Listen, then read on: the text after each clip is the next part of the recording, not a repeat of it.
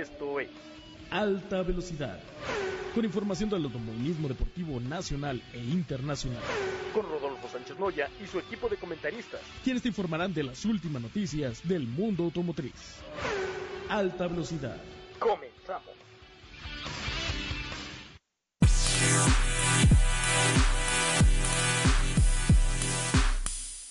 Amigos de alta velocidad, pues hoy vamos a, entrevistar a un campeón, a alguien que es especialista en carreras de resistencia y que nos trae una gran noticia, mi querido Rodolfo. Él es Memo Rojas.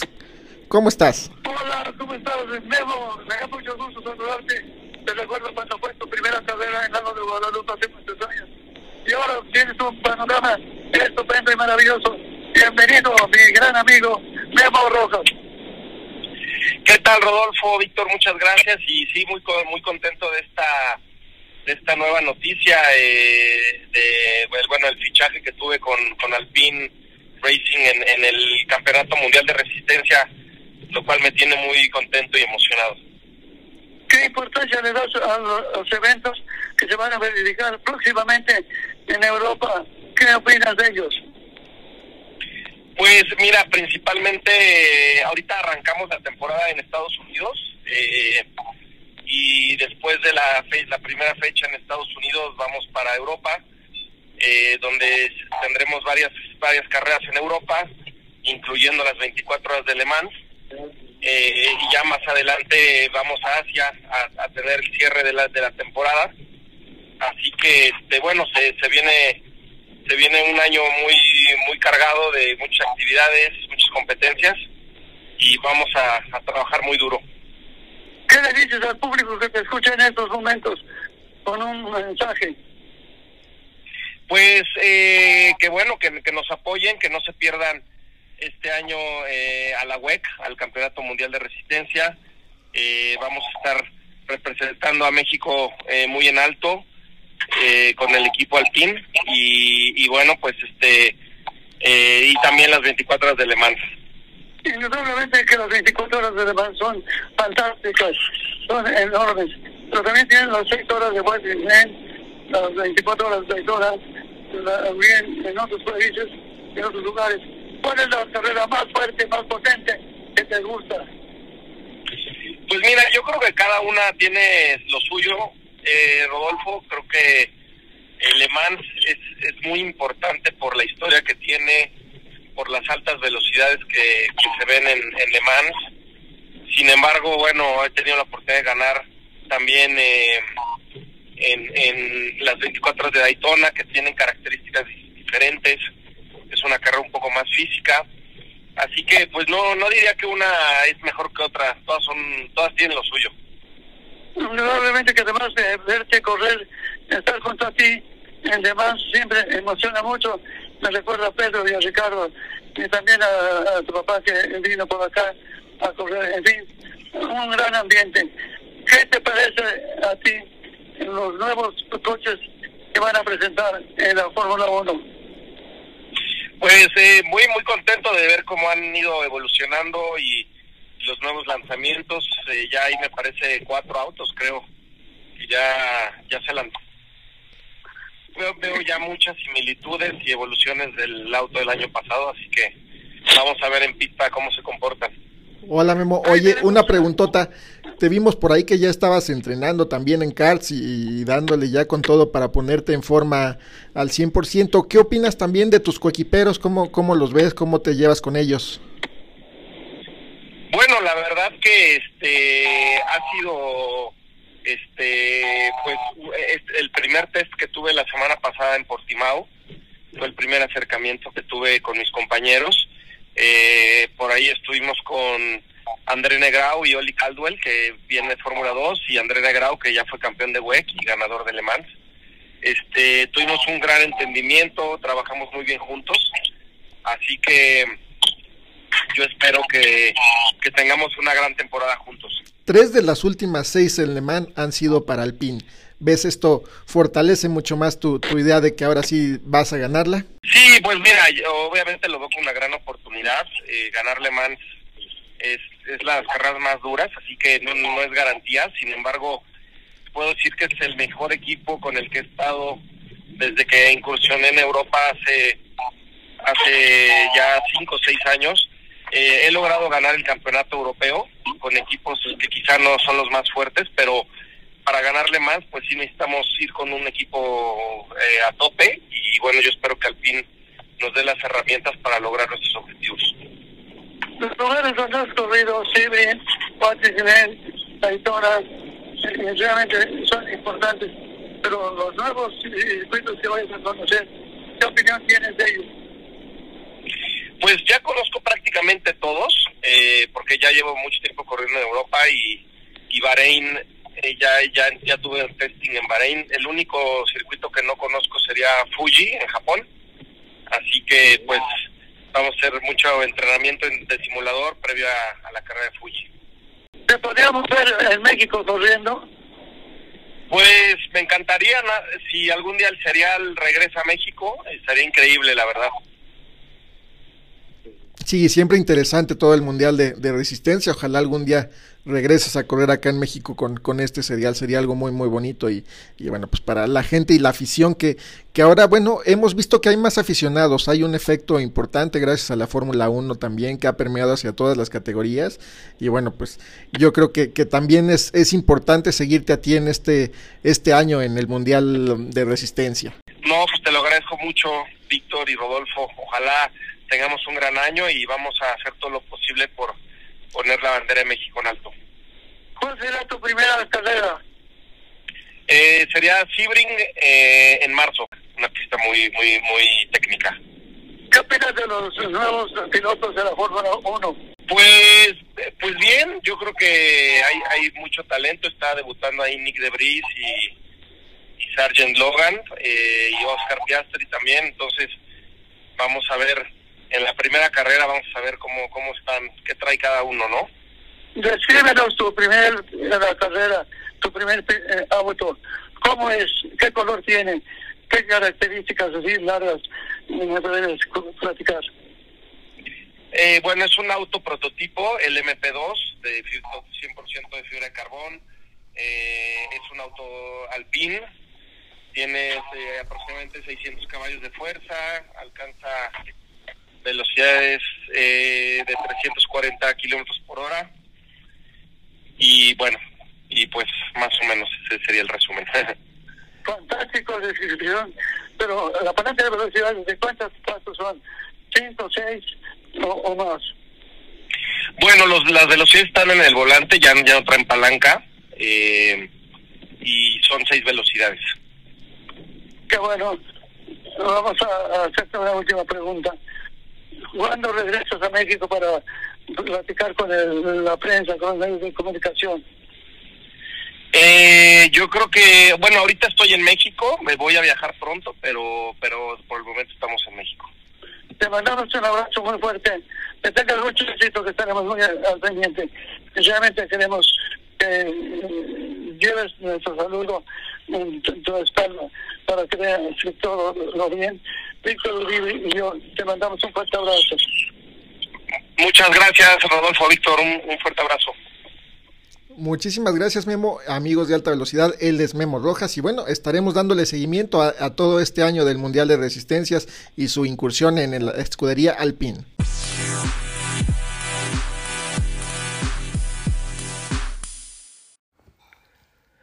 ¿Qué tal amigos de Alta Velocidad Radio? Me da muchísimo gusto saludarlos. Como siempre, les habla Omar Álvarez, arroba el pitwall. Ya lo saben, así me pueden seguir en todas las plataformas y redes sociales, siempre compartiendo con todos ustedes información de actualidad de la Fórmula 1, la máxima categoría y por supuesto alrededor de esta extraordinaria plataforma de alta velocidad radio comandada por eh, Rodolfo Sánchez Noya Víctor Uribe. Gracias por eh, pasarme el, el, micrófono. El día de hoy les tengo más información sobre las presentaciones de las escuderías de cara al inicio de la temporada 2023.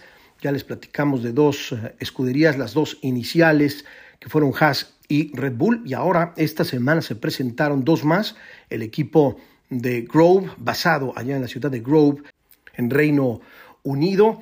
Y bueno, pues esta legendaria escudería fundada por Frank Williams, que ya no es propiedad de la familia Williams. Recordemos que fue vendida hace unos años. Y bueno, pues Williams al final presentó el monoplaza FW45 para disputar la temporada 2023 de Fórmula 1. También lo hizo esta misma semana, también lo hizo el equipo de Alfa Romeo, que sigue siendo el eh, Sauber Group, sin embargo, bueno, pues bajo la nomenclatura de Alfa Romeo. Pero bueno, pues eh, eh, platicando un poco, compartiendo con ustedes algo de la presentación de Williams, bueno, pues se convirtió en el tercer equipo de la Fórmula 1 en presentar su monoplaza para la temporada 2023, como ya lo mencionaba, con el lanzamiento del FW45 que conducirán eh, los pilotos Alex Albon y el debutante piloto norteamericano Logan Sargent, que será eh, después de muchísimos años eh, el primer norteamericano en formar parte de la parrilla de la Fórmula 1 nuevamente.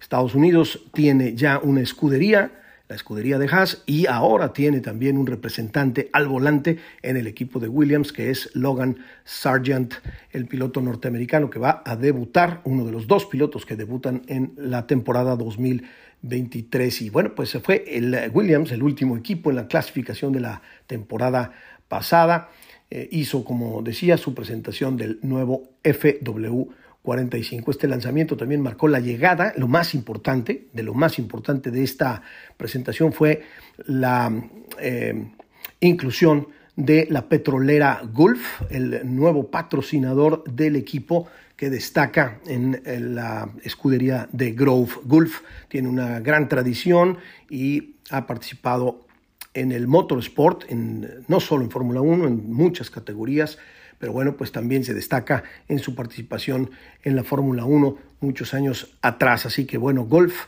se convirtió también en el patrocinador más importante del equipo de Grove, el equipo de Williams, y eh, se presentaron esta misma semana. Eh, Williams continúa una transición muy importante y bueno, pues eh, así, lo, así lo mencionaron, presentaron la nueva decoración de este año. Matthew Savage, el presidente del equipo, presentó la decoración y eso es algo muy importante también mencionar. El eh, diseño del automóvil fue prácticamente el mismo, el F W44 es prácticamente el mismo, solamente presentaron la decoración del automóvil, la decoración del nuevo monoplaza junto con el nuevo patrocinador de golf. Ese es básicamente lo más importante que se presentó en el tema específico del de, eh, equipo de Williams. Y por otro lado, bueno, pues como les comentaba, Alfa Romeo presentó su modelo C43, el auto para la temporada 2023. Alfa Romeo eh, reveló un eh, auto bastante, bastante más eh, innovador que las otras tres escuderías que se han presentado. Me parece a mí que la presentación de el equipo de Alfa Romeo ha sido la más honesta de todas porque sí evidenciaron algunos de los cambios importantes en la parte aerodinámica del C43, una atrevida decoración en rojo y negro y descrito como pues, agresivo, eh, sobrio y muy, muy innovador, con una presentación conjunta en Zurich, que se hizo allá en Suiza, y en la sede del equipo en Hinwil, en Suiza. El finlandés Valtteri Bottas y el chino Wang Yuzhou serán los encargados de sacar el máximo rendimiento del C43 que llevará un motor Ferrari en su interior. Pero la eh, eh, carrocería, el diseño del C 43 me parece bastante innovador, cambios bastante importantes en los pontones, cambios en la refrigeración en la parte de la tapa del motor, también en los alerones, eh, alrededor del halo, los espejos, como ya sabemos también la regulación cambió y se exige espejos mucho más grandes. Así que bueno, pues eh, bastante, bastante importante lo que, lo que presentó el equipo de Alfa Romeo en la parte visual del equipo, insisto, no solamente presentaron los colores, que sí cambian de rojo y blanco a rojo y negro, pero también el diseño del monoplaza es completamente diferente al diseño anterior del 2022. Así que eso de lo más importante también en el equipo de Alfa Romeo, que bueno, pues ya se preparan para la presentación oficial de la pretemporada en una semana más estaremos viendo ya rodar, bueno, terminarán las presentaciones del resto de los equipos y por supuesto los veremos rodar allá en Bahrein. preparando también la primera carrera de la temporada a principios del mes de marzo. Y por último, bueno, pues les quiero compartir que también ha trascendido eh, una información importante alrededor de la Fórmula 1 y la FIA, la relación que tienen estas dos entidades que manejan y regulan la máxima categoría. La FIA, recordemos, es el máximo regulador. La Fórmula 1, por supuesto, tiene los derechos de comercialización a través de la empresa Liberty. Y bueno, pues recientemente se han venido dando algunas diferencias de opinión entre ambas organizaciones. Y esta misma semana trascendió que el griego Nicolás Tombasis, ex eh, eh, ejecutivo y diseñador del equipo de Ferrari y compañero de Stefano Domenicali, el actual presidente de la Fórmula 1, en su gestión de Maranello, tomará un rol más importante dentro de la FIA, al lado también de una personalidad nueva, Natalie eh, Robin, que es eh, la primera eh, CEO, la primera Chief Executive Officer, la primera dirigente oficial, así con esa nomenclatura y con ese título del órgano regulador en su historia. Natalie eh, Robin también fue recientemente nombrada y ambos eh, ejecutivos, el griego Nicolás Tombasis y Natalie Robin, serán eh, los representantes del presidente de la FIA que simplemente se hace a un lado, marca su, su límite, marca su raya, se hace a un lado de las negociaciones directas con la Fórmula 1 y pone a estas dos a estos dos ejecutivos, Tom Basis y Robin, para gestionar todo lo relacionado con la Fórmula 1 directamente con eh, Domenicali, con la Fórmula 1, la Liberty Media y eh, los 10 equipos gestionar en lugar de Ben Sulayem. Cabe señalar que eh, Ben Sulayem sigue siendo presidente de FIA, no, se, no, no renuncia al cargo, seguirá siendo el presidente del máximo regulador. Sin embargo, bueno, pues las relaciones con la Fórmula 1 las tendrán directamente Tom Basis y Robin. Este es eh, un ejercicio que se ve eh, claramente, movimiento que responde a estas diferencias que les, que les mencionaba yo anteriormente, diferencias entre ambos eh, organismos y bueno, pues todo esto trascendió a raíz de los comentarios precisamente de Ben Sulayem, el presidente de la FIA, en relación al valor de la Fórmula 1 y a la posible venta de la organización de la Fórmula 1. Recordemos que la FIA tiene eh, o es prácticamente la dueña de la organización de la Fórmula 1, es quien eh, manda eh, y quien emite las regulaciones para operar la Fórmula 1 y quien además otorga los derechos de comercialización a alguien más para que la pueda operar y pueda además realizar el negocio a través de las transmisiones y la organización de los propios grandes premios en cada uno de los países que la conforman. Así que Liberty Media tiene los derechos. De, todo esto viene a raíz de una negociación hace muchos años, en los 80 de Bernie Eccleston, eh, recordemos con la FIA, y bueno, pues a raíz de eso se viene manejando de esa forma. Así que bueno, pues todo este tema que se ha venido complicando en, los últimos, en las últimas semanas, en los últimos meses, finalmente, bueno, Ben Sulayem claramente hace un eh, stand-by, pone una pausa a su relación directa con la Fórmula 1 y pone a estos dos ejecutivos, Nicolás Tombasis y Natalie Robin, a cargo de las negociaciones con la Fórmula 1. Él se hace a un lado, pero seguirá siendo el presidente de la FIA. No se hace a un lado, ojo, no, no se va a retirar de la organización. El eh, presidente actual, Ben eh, Sulayem de su cargo, no se retira de su cargo, simplemente se hace a un lado inteligentemente para no enfrentar y para no confrontar directamente los intereses de Liberty que evidentemente bueno pues estaban dando de maneras muy muy diferentes ¿no? y en sentidos completamente contrarios así que bueno pues se afloja un poco se destensa la relación y así eh, la Fórmula 1 y la FIA comenzarán el Mundial de Fórmula 1 2023 con una relación ligeramente más, eh, más tranquila, con la tensión un poco eh, menos, menos fuerte. Así que bueno, pues hasta aquí mi comentario el día de hoy para todos ustedes, siempre con la información de actualidad de la Fórmula 1 para alta velocidad radio. Voy a, devolver los micrófonos allá al estudio con mis compañeros Víctor Uribe y con Rodolfo Sánchez Noya, quien mando un gran, gran abrazo, Rodolfo, que sigas mejor. Y eh, regreso el micrófono para allá al estudio con ustedes para que sigan con el programa. Les saludó Omar Álvarez, arroba el pitwall, así me pueden seguir en todas las plataformas y redes sociales. Un abrazo y hasta pronto.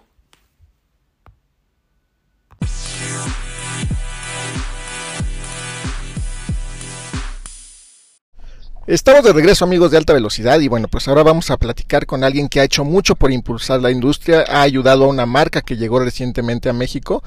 Bueno, ya tiene un lustro en, el país, pero bueno, es, es de reciente llegada básicamente, ya ha vendido una cantidad de coches bastante importante, posicionándola en un segmento que realmente eh, abarca diferentes categorías.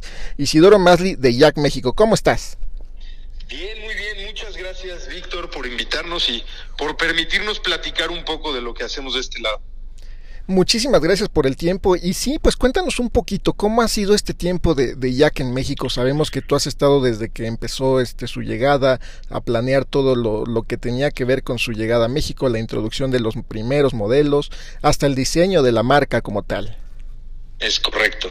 Pues mira, si me pides que te lo resuma en una palabra, te podría decir que muy divertido estos últimos años, a diferencia de lo que posiblemente se escuche allá afuera o en otras industrias se ha vivido, bueno, inclusive en nuestra industria ha sido muy complicado para algunos, nosotros hemos podido hacer eh, cosas que nunca nos hubiéramos imaginado, hemos logrado avanzar, crear y generar cosas disruptivas y diferentes en una industria en donde sinceramente te lo digo, cuando lanzamos hace casi seis años, no teníamos eh, eh, ni idea de lo que íbamos a poder lograr a nivel de disrupciones de mercado.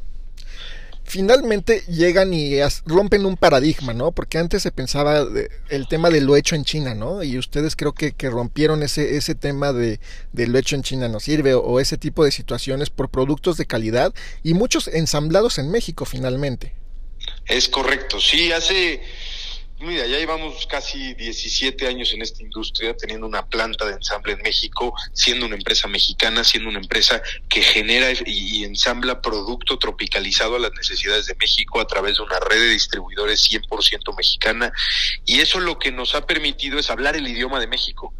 Y eso a donde nos lleva es que cualquier decisión y cualquier estrategia que se decida en GML para Jack en México es solo para México pensada en México y para México. Esto no es una rebote de una estrategia mundial aplicada en México, sino esto es algo que solamente vemos en México porque Giant Motors Latinoamérica solo vende hacia México. Y eso nos ha ayudado mucho para estar enfocados en lo que el mercado realmente necesita, tanto de necesidades de producto como de surtimiento de unidades, como de apertura de agencias, como la rentabilidad inclusive de nuestros distribuidores, como la, operación postventa, que sea una operación muy atinada a lo que el mercado mexicano pide, requiere y que como consumidor mexicano estamos acostumbrados. Somos una cultura te podría decir compleja porque tenemos niveles de exigencia de calidad y de, atención como de Norteamérica, pero también tenemos usos y costumbres como de Latinoamérica y dentro de esa complejidad pues juega el producto, juega el distribuidor, juega el financiamiento, juega el seguro, juega el trato al cliente, eh, el contacto con tu agencia y todo esto vive muy diferente en México que en otros lados del mundo. Entonces, cuando hablas de un estigma, sí, por supuesto que todo lo que en ese momento venía de China pues era criticado y venían a la agencia y tocaban la lámina y veían si la puerta no se caía. Y, y de eso a lo que hoy, porque hoy entra alguien a una agencia Jack y todo lo que ve es tecnología, futuro, eléctricos, eh, cosas innovadoras, el que nosotros podamos explicarle al mercado cosas que algunos no entienden o todavía no existen otras marcas, nos ha cambiado ese, ese posicionamiento que han sido seis años rudos de, de, de, mucha explicación y de mucho dar la vuelta y de mucho cambiar esa cultura y ese mindset que hoy ya parece fácil y hoy ya es como algo común, pero no era así hace seis años. No, y ha sido un periodo también de constante crecimiento y evolución, ¿no? Porque finalmente, pues ingresaste con pocos modelos al principio, fue creciendo la gama y la evolución ya ahora lo vemos como una realidad con autos eléctricos de primer nivel y, en dos diferentes categorías, ¿no? Como que ya, ya juegan en los compactos y en coches sedanes de, de buen tamaño. Entonces, eso creo que, que se abre a la mente y a las necesidades del mundo que está cambiando. Es correcto, Es correcto, y ha sido, te digo, muy divertido porque lo que hemos vivido estos últimos cinco años, pero o seis, pero en especial estos últimos tres, en donde todo cambió, todo se avanzó, todo se adelantó, todo cambió, todo lo que ya estaba escrito se reescribió, y nosotros cuando lanzamos esta marca dijimos, estamos entrando en un mundo de tiburones que vamos a tener que nosotros ver cómo librarla con distintos presupuestos y con distintos tamaños y distintas reputaciones y cuando se da la pandemia todo se encierra, lo digital empieza a florecer y todo empieza a ser enfocado a lo digital, pues resulta que esa es la estrategia que ya teníamos nosotros con dos años en avanzada y todas nuestras herramientas ahora es lo que se necesita para vender, todos nuestros vendedores, la universidad en línea, los programas que tenemos en Jack MX para venta de unidades en línea, el, el recibir apartados, pagos de enganche y hasta venta de contado en la página web, todo eso era nuestro ADN, simplemente que el mercado no lo adoptaba tan fácil. Esto sucede y todo empieza a ser esto el único canal permitido. Y con eso lo que sucede es que la disrupción era la que lideraba el mercado y pasa lo mismo en los autos eléctricos, que me imagino que ahorita vamos a platicar un poco de eso. Exactamente, sí, un poquito, bueno, e, esa disrupción como mencionas o el tema de la parte digital, ¿no? Que todo el mundo nos movimos hacia allá, empezamos a, a comprar desde un celular, desde el súper, ¿no? O sea, ya era desde lo básico hasta, como bien mencionas, un coche, este, apartar hasta una casa, ya lo podías hacer, pero hubo una transición para la mayoría y entonces la ventaja que ustedes tenían es que ya, la, ya lo tenían hasta las plataformas digitales para hacerlo. Correcto. No, sí, o sea, de lo que todos nos llamaban, te estás adelantando, estás loco, eso no aplica, eso no existe, a, a, convertirse en lo que todos necesitaban y eso es algo que nos ha ayudado bastante. Oye, y más o menos, como cuánto es el, el volumen que han crecido ustedes con, desde la pandemia para acá? Hemos duplicado la cifra del 2020 al 2021, duplicado la cifra del 2022 al 2021 y vamos a casi duplicar la cifra al 2023. Oye, duplicar no, me refiero a vender el doble de lo que vendimos el año pasado tal cual. No, es eh, eh, a nivel resultados de ventas eso es un éxito y, y, felicidades, qué bueno que, que van así y pues bueno que continúen así. Oye, y en temas eléctricos, ¿cómo va, ves la evolución en el mercado? ¿Cómo, cómo han estado sus modelos evolucionando en, en ventas? Lo vemos muy similar a lo digital. ¿En qué sentido? Eh, es algo que hace dos años, en 2019, bueno ya tres años, en 2019 noviembre tomamos la decisión como marca de que íbamos a electrificar México y esa decisión no fue fácil, cambiamos la visión de la empresa, tomamos la decisión de ser los líderes de esta transformación y de impulsar a México como un país participante en la transición mundial, cosa que este, al ser nuestra estrategia México, pues es, es, a lo que me refiero con el enfoque de la estrategia. Y en ese momento todo el mundo nos decía, no es momento, México no está listo, no hay cargadores, es muy caro, el coche se te queda parado, la gente no lo va a comprar, es muy caro, es muy caro, y todos decían que no era momento. Y nos empezamos a dar cuenta que no era momento, no por el mercado, no por el consumidor, no porque México no esté listo, no porque no había cargador, no porque nada de lo que decía la gente, sino porque no había oferta. Y cuando no hay oferta, y cuando tú como consumidor quieres comprar algo que no hay o que no existe, lo fácil es decir, pues es que México no está listo. Y echarle culpas a terceros, y es que la cultura, y es que el país, y es que tercer mundo, y es que y nosotros lo que dijimos fue, muy por el contrario, México está más listo de lo que cualquiera de nosotros podemos creer. Y ahí está la prueba, lanzamos un producto, eh, una familia de productos, inclusive eran cuatro o cinco modelos de eléctricos, 100% eléctricos, y todo el producto que llegaba a México ya estaba vendido. Y el eléctrico ha crecido no a doble, no, no, no a doblar la cifra, hemos crecido entre 600 y 700 por cientos de año contra año de venta de eléctricos versus eléctricos, cosa que sí, sin duda, no son los mismos mundos que se manejan a nivel industria, pero el crecimiento lo que nos dice es a mayor volumen de oferta, mayor mercado para comprar. Y eso es México está listo. México está buscando estos vehículos. Lo único que necesitamos como plantas, como armadoras, como la industria, como la iniciativa privada es promover que existe el coche, porque en este caso el mercado no puede comprar coches si la industria no los vende. Y eso, y eso es lo que nos dimos cuenta. México está más listo que nunca y como mexicano tengo con todo el orgullo para poder decir que no, no solo podemos comprar eléctricos, que, sino que nos merecemos comprar el eléctrico, el mejor eléctrico, la mejor tecnología eléctrica y al precio justo y al precio correcto que debe de ser. Exactamente, porque llegas con una oferta de productos que no había antes en el mercado, ¿no? Antes para comprar un auto eléctrico tenías primeramente que voltear a ver una marca premium en un inicio. Después, eran coches demasiado caros y como bien mencionas, incluías que no había la red eléctrica para cargarlos y demás. Pero creo que ustedes llegaron en el momento justo con sus innovaciones y nosotros manejamos también por ahí la 66 Pro, también un super producto. Hemos tenido esa cercanía con, con ese auto, bueno, esa SUV pequeña y bueno, la verdad conocimos todas sus capacidades, este, la recarga, el tiempo de recarga, la duración de la batería como tal, como, como que todo, todo cuadra para tener una de esas hoy en día ya y las no necesitas más, o sea, finalmente yo creo que para una vida citadina son coches de primera que puedes tener perfectamente eh, y hasta el mantenimiento, según entiendo, creo que es más fácil que en un auto de mecánica de combustión. Sí, sí, correcto. Entonces, de hecho, te diría, eh, todo, todo cambia.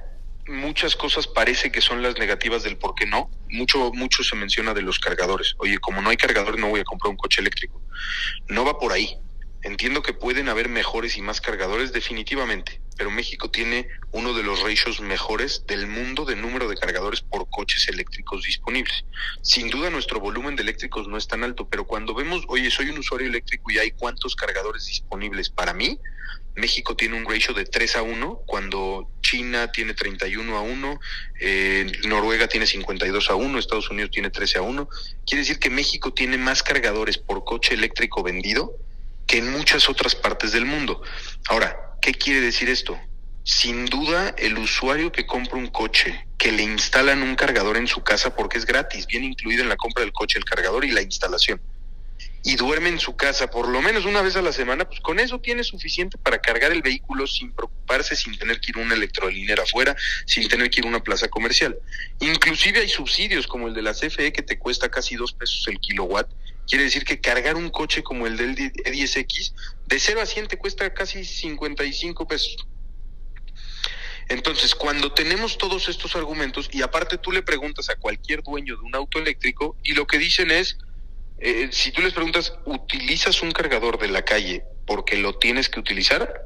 Y te dicen no. ¿Lo has utilizado? Posiblemente sí, pero porque llegué a la plaza y me quise conectar.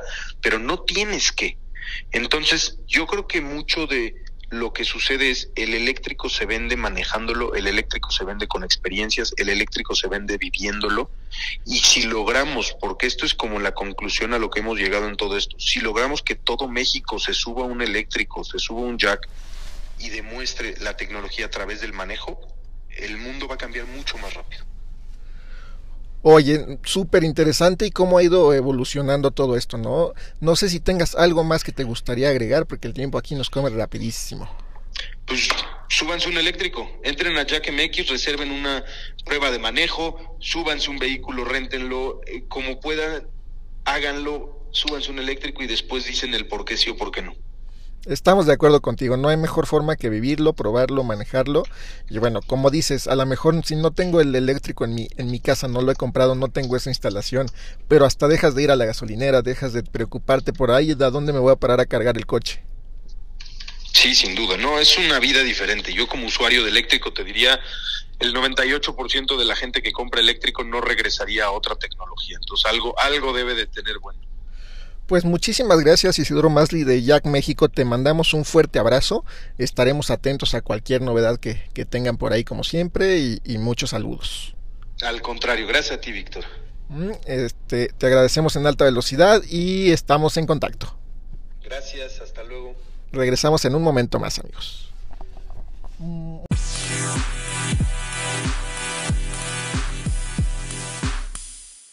Regresamos para platicar ahora con un amigo de la casa. Él es Juanito García y como siempre nos va a platicar de un auto muy especial, muy exclusivo y que bueno, pues obviamente es muy rápido. Juanito, ¿cómo estás? Gusto en saludarte. ¿Qué tal, Vic? ¿Cómo estás? Muy muy buenas tardes. Igual a todos los escuchas, a los seguidores, les deseamos este pues que tengan un excelente fin de semana y, sí, Vic, vamos a entrar a platicar acerca de este coche, el NIO EP9 este que es un que es un desarrollo que es es justo lo que dijiste, es la combinación de velocidad con lujo, ¿no? Como con exclusividad. Porque además es un coche muy raro que no se ve seguido, sino que lo han sacado para romper récords. Me parece que existen nada más seis en el, en el, en el mundo y estos y, este coche en especial es de origen chino y que, que lo hizo precisamente esta empresa que se llama NIO. Ellos se dieron a conocer Vic en la Fórmula E desde el, desde, el, desde, el, 2014, perdón. Este, pero ellos cuando entraron a la Fórmula E eh, fue como China Racing Fórmula 18 y después se cambiaron al Next EV, uno que era como de color rojo. A lo mejor muchos sí lo van de ubicar por sobre todo este la, la, la marca. Y a partir de este año ya se llama NIO 333 F Team, o sea, ya ahora sí es prácticamente el, el, el, el, equipo de la empresa y ellos son los que desarrollan precisamente este coche. Lo tienen hecho desde el 2016 más o menos y cuando lo han sacado Vic, precisamente ha sido para batir récords. De hecho, hasta el año pasado este fue el último que hizo, pero este este coche en especial eh, lo, que lo hace pues digamos ahora sí que súper raro. Uno es que es eléctrico dos que sí alcanza velocidades muy muy grandes y como te digo tres que existen seis y que solo lo sacan este para, para batir récords. Ya batió en en, en, en Nürburgring este el último fue en una pista china ahorita les digo exactamente bien el, el nombre, pero este coche a final de cuentas ya se ha hecho de un huequito en el, en el mundo del automovilismo como uno de los coches este, más rápidos del mundo. Y la verdad está muy bonito, Vic.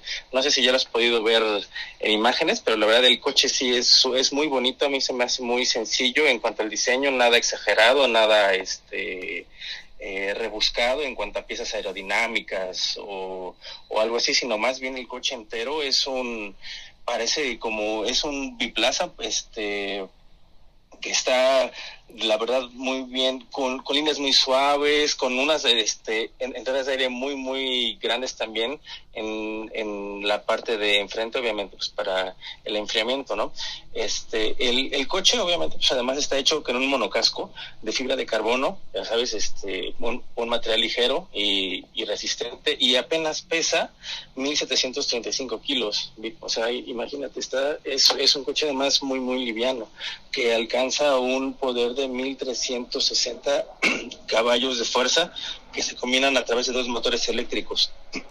No, hombre, Juanito, la locura ese coche, e, ese caballaje, imagínate, con motores eléctricos, que es algo que platicábamos también por ahí con, con la gente de Jack Motors, cómo la evolución ha, llevado que los motores eléctricos ahora, además de ser eficientes, son poderosos, son confiables, requieren un mantenimiento todavía menor que un motor de combustión. Entonces, ¿cómo, cómo esa generación o ese, esa nueva tecnología ha llegado inclusive a batir récords? Veía que este coche inclusive ha batido al AMG GT Black Series, que es un superauto también muy poderoso de combustión.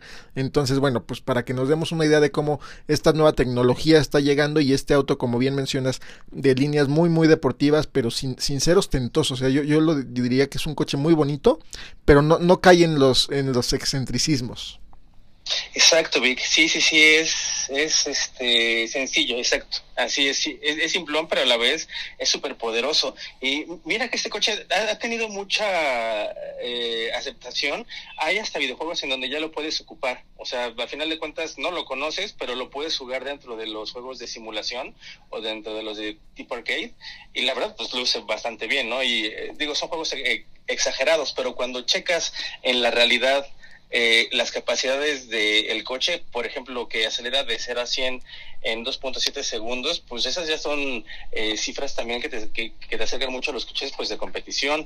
Bueno, obviamente este auto también ha estado en el en, en Goodwood, en la prueba en la del Hill, en la del Hill, Hill y la verdad es que sí este ahí es en donde yo puedo escuchar ese motor que no que ni siquiera parece eléctrico o sea pareciera más bien que es como un motor de, de, combustión, como que los el, el, el, equipo hizo muy bien ese esa chamita de adecuar bien el, el, sonido, que también siento que es algo que se han enfocado mucho las marcas en no perder esa esencia del, del, del, sonido de un motor de combustión, ¿no? Sino más bien este, mantenerlas. Por ejemplo, ya ves en el Charger, en el, en el concept que se en el, en el que presentaron el, el año pasado, ese, ese también fue uno de los grandes méritos que, que hizo la, la marca en el sentido de que no vas a, a dejar de escuchar o sentir ese, ese vibrar, esa emoción de de un motor de combustión. Y, este, y bueno, pues el NIO EVP9 también lo tiene definitivamente. Y este auto, como dices, ha, ha batido a McLaren, a Mercedes, a Porsche, y esto lo ha hecho en Nürburgring, en el Circuito de las Américas, en Paul Ricard y desde el 2016. El último fue en 2017, no es cierto, en 2021, perdón, en este circuito chino, en el circuito de Shenzhen. Ahí fue en donde, en donde batió precisamente al Mercedes AMG GT Black Series, que también es el auto más poderoso que tiene este Mercedes para circuito y mira, lo vino a destrozar este este NIO y pues un superauto tal cual, ¿no? Es, es un superauto finalmente y bueno, pues compite con superautos, no hay de otra. Sí, exacto, Vic. Pero mira, qué chistoso que lo tienen como muy reservado, ¿no? O sea, que no, que no sea todavía un producto tan comercial. O sea, igual el, que pueda pagar 3.1 millón de dólares, pues obviamente lo, lo, lo va a hacer. Pero pues a final de cuentas, siento que sí valdría o, que sí debería estar ya como con un nicho este importante de gente, ¿sabes? Porque sí siento que el coche, eh, pues desde el diseño rebasa expectativas. Sí, Juanito, es, es muy, muy bonito y bueno, pues el precio, digo, como dices, habrá quien pueda pagarlo, pero sí, también aprovecho para comentarle aquí a nuestro auditorio que estuvimos por ahí en la presentación del Ferrari 296 GTS que se presentó en México. Por fin llegó a México este Ferrari. Y bueno, no sabes, un, un auto de súper lujo. Este, ya sabemos toda la deportividad de Ferrari, 800 caballos. Pero cabe mencionar que ya es en un sistema híbrido, ya depende también de un motor eléctrico, entonces ya tiene esas, esas combinaciones que, que, están innovando todas las marcas y ya está en la era híbrida, pero sí 800 caballos tiene y algo muy muy padre de este Ferrari es que es convertible, ¿no? Entonces, pues ahora sí que emociones a, a cielo abierto.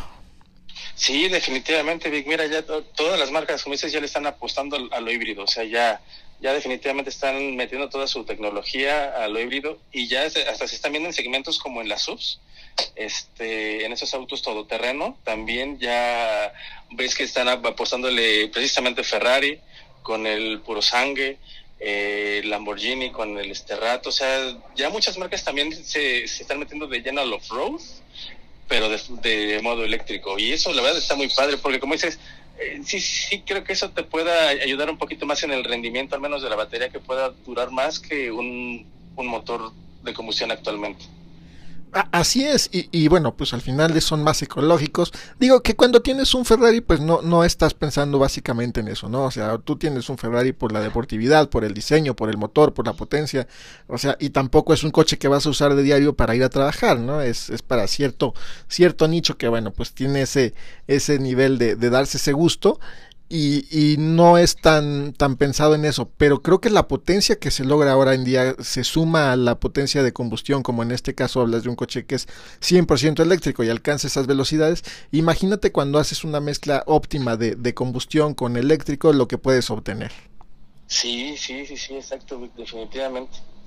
Sí, definitivamente se nos viene una, una nueva etapa en los en la en las en los combustibles este eh, sintéticos, ya ves, con esto del e-fuel y obviamente pues con lo de la era híbrida y eléctrica. La verdad va a estar muy interesante todo esto. Así es, Juanito. Y pues bueno, agradecerte como siempre tu participación aquí en Alta Velocidad Radio y no sé si me falta algo más o, o quieras agregar algo más al respecto.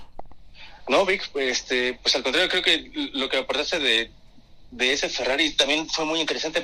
Al contrario, muchísimas gracias por el espacio y espero estar pronto con otro superauto ahí, con algún hipercoche raro que podamos platicar pronto, Vic. Sí, estaría padre. También te acuerdas de este serial, no sé en qué esté para este año, que, que le busquemos por ahí. Este serial que es como de, de rally, pero en eléctricos. Ah, sí, claro. no, para, para ver qué, qué, hay para este año y, y dar por acá las fechas de las carreras y actualizarlo.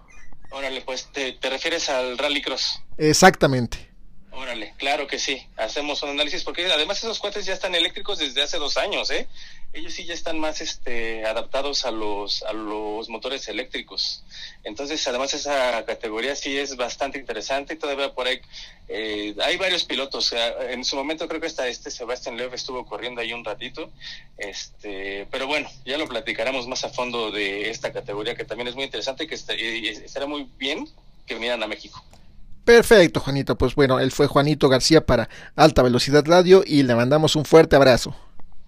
Un abrazo a todos ustedes. Muchas gracias, Vic, y un saludo a Rodolfo. De tu parte, Juanito, estamos en contacto más adelante. Regresamos en un momento más, amigos.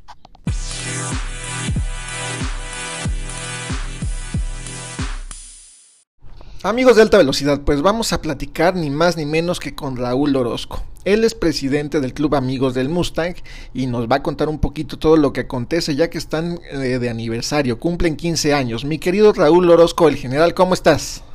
Muy bien, muchas gracias y pues muy contento de que me hayan hecho favor de permitirme un espacio para poder anunciar lo que tú estás mencionando. Efectivamente, el próximo 5 de marzo en la ciudad de Toluca vamos a celebrar nuestro quinceavo aniversario. Se dice rápido, pero ya 15 años es, es bastante y me imagino que, bueno, pues Club Amigos del Mustang se ha hecho de muchos amigos, muchos miembros y cuéntanos cómo va a ser el festejo. Pues lo vamos a hacer en una calle muy emblemática de la ciudad de Toluca, en el, en el Paseo Colón, a donde hace 60 años se celebraba el famosísimo Circuito Colón, en el cual tuvo oportunidad de participar y de estar siempre presente el licenciado Sánchez Noya.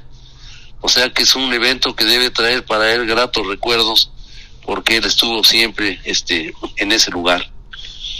Sí, seguramente, ya lo comentaremos con él en el programa este más adelante, ahorita no está por aquí en cabina, pero lo platicaremos y, recordaremos que nos cuente sus recuerdos de esa época. Sí, unos recuerdos muy padres porque la verdad era un circuito muy bonito cuando eran los circuitos callejeros en diferentes ciudades de la República. Entonces, pues ahora nosotros tomamos, nos hizo favor el ayuntamiento de apoyarnos prestándonos el lugar y creo que va a ser un buen evento. El año pasado lo celebramos ahí también, el 14 aniversario y ahora Dios nos permite llegar a los 15 años, así que pues es un motivo de alegría para nosotros. Como bien dices, hemos tenido la fortuna de ganarnos un lugar ante la gente, han creído en nosotros, hemos participado en muchas partes de la República Mexicana y hoy pues nuevamente y con mucho orgullo este comento de este de este aniversario. Será para nosotros un gran gusto poder recibir a todos nuestros invitados y amigos que sin duda se darán cita en ese lugar para para dar fe del acontecimiento que tendremos los amigos del monstruo. La fecha es el 5 de marzo, ¿verdad? El 5 de marzo, domingo 5 de marzo. Oye, ¿y qué va a encontrar la gente por ahí? Más o menos, ¿tienes estimado de cuántos Mustangs estarán participando? Pues mira, el, año pasado tuvimos un aproximado de 280 automóviles, en su mayoría Mustang. Tiene algunos años que nos abrimos un poquito, y el nombre lo dicen los amigos del Mustang, para abrirlo a que se haga multimarca entonces, definitivamente eh, prioridad a los Mustangs, pero damos oportunidad para que la gente conozca los autos antiguos también. Este, eh, como bien sabes, hoy día 10 de febrero se celebra el Día del Auto Antiguo, entonces está cercana la fecha para poder este, seguir continuando con los festejos de los autos, que ha sido para nosotros siempre una pasión. Oye, siempre interesante, siempre divertido, ¿no? Tener este un Mustang, un Camaro de esos años también son interesantes, un Corvette, todo, toda, todo al que le gustan los autos, creo que, que siempre sueña con tener un, un auto de ese tipo de, de, colección, ¿no? Y tenerlo al 100% restaurado o restaurándolo, porque también yo creo que no es solo ya lo tengo restaurado y está muy bonito, ¿no? Yo creo que el que restaura o al que le gusta también es su pasión restaurarlo y conseguir las piezas y ponerle, pegarle, soldarle quitarle, lijarle, todo, todo lo que conlleva restaurar un auto. Sí, la verdad eso es parte de esta gran pasión y, bueno, ahorita que mencionas lo de la restauración, primero Dios nosotros tendremos el destape de un Mustang 1966, propiedad del contador Fernando Mejía, socio y tesorero del Club de los Amigos del Mustang. Es un Mustang 66 precioso, restaurado al 100 y bueno, pues estamos muy contentos de poder mostrarlo a nuestros amigos y qué mejor que en esa fecha en que celebramos ese acontecimiento tan importante para nosotros. Oye, y por ejemplo, de este Mustang, ¿sabes cuánto tiempo le invirtieron o cuánto tiempo les llevó restaurarlo? Creo que estuvo tres años en el este, en el taller. Ya sabes que los, los ojalateros, sobre todo los buenos ojalateros, son muy minuciosos en ese tipo de trabajo y aparte te hacen dar mil vueltas. No es lo mismo enderezar una salpicadera chueca de un auto normal que dedicarte a, a, meterle empeño y dejarlo realmente como salió de la agencia. Y ese auto tiene ese trabajo. Se le cambiaron muchas piezas para dejarlo lo más pegado a la originalidad que puede tener un automóvil. Mucho tiempo, dinero también, son muy costosas las piezas de esos carros. Por eso cuando estamos en los eventos nos ponemos muy este, delicados y especiales en el sentido de que no se recarguen, de que no los tallen, porque sí realmente mantener un coche de esos en buenas condiciones es, es muy delicado.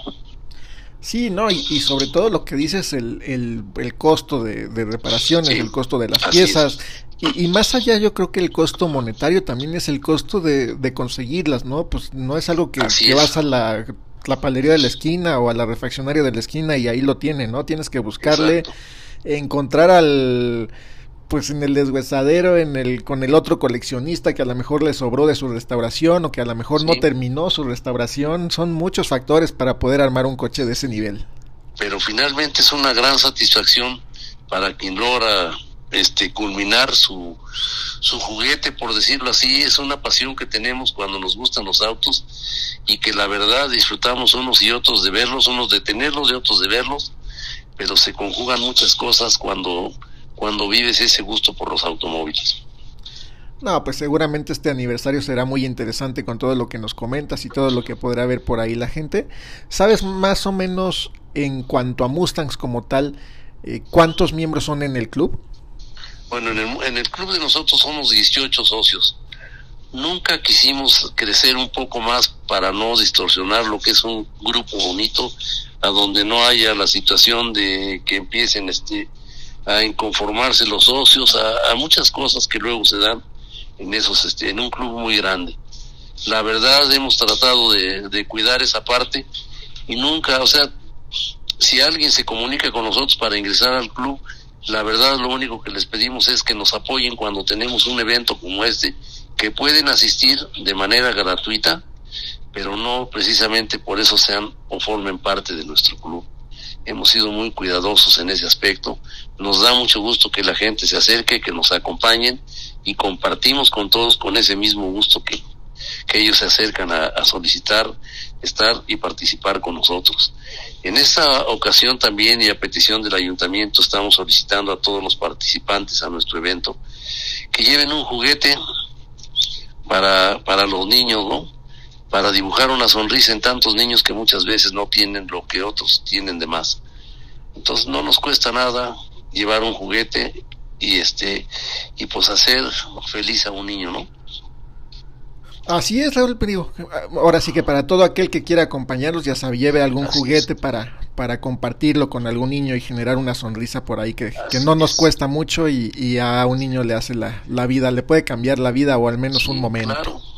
Y no es una obligación, o sea, no lo estamos haciendo como un compromiso de que si no llevas un juguete no entras, no, no es algo que deben hacer del corazón y bueno, pues tratar de compartir con los que no tienen, ¿no? El evento es totalmente gratuito, entonces no tiene ningún costo de nada. Va a haber algunos expositores con souvenirs y cosas alusivas al, al automóvil. Y este y bueno, pues por el lugar a donde se celebra es un evento muy concurrido.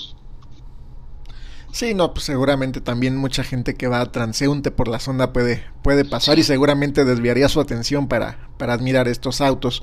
Pues Raúl, no sé si quieras agregar algo más o se me esté pasando algún otro detalle y si nos recuerdas tus redes sociales donde la gente puede seguir todas sus actividades. Víctor, pues ahora sí que solamente la página de los amigos del Mustang de Toluca y bueno, pues mi agradecimiento a todos ustedes, a ese gran grupo que conforman, empezando por el licenciado Rodolfo Sánchez Noya, quien tengo la fortuna de conocer desde hace más de 50 años, y para mí pues siempre que me llaman es un gusto y un honor poder dar una palabra, un abrazo para todos ustedes en este maravilloso mes del amor y la amistad, que Dios nos permita cada vez acercarnos más como personas, sin envidia, sin rivalidades, únicamente con el fin de divertirnos y disfrutar lo que nuestros coches nos han proporcionado. Eso es lo que podría yo agregar, Víctor. Muchísimas gracias Raúl, pues estaremos muy al pendiente y recordándole al auditorio por ahí ya más cercana a la fecha, el 5 de marzo, para que los acompañen en su 15 aniversario del Club Amigos del Mustang. Muchísimas gracias Víctor, un fuerte abrazo y saludos a todos por favor. Igualmente, un fuerte abrazo y regresamos en un momento más amigos. Hasta pronto.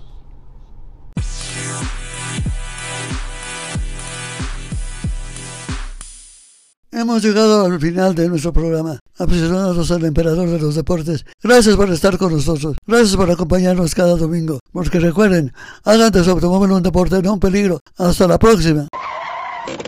Eso es todo por hoy. Pero sigue las novedades del mundo automovilístico con Rodolfo Sánchez Noya en Alta Velocidad TV.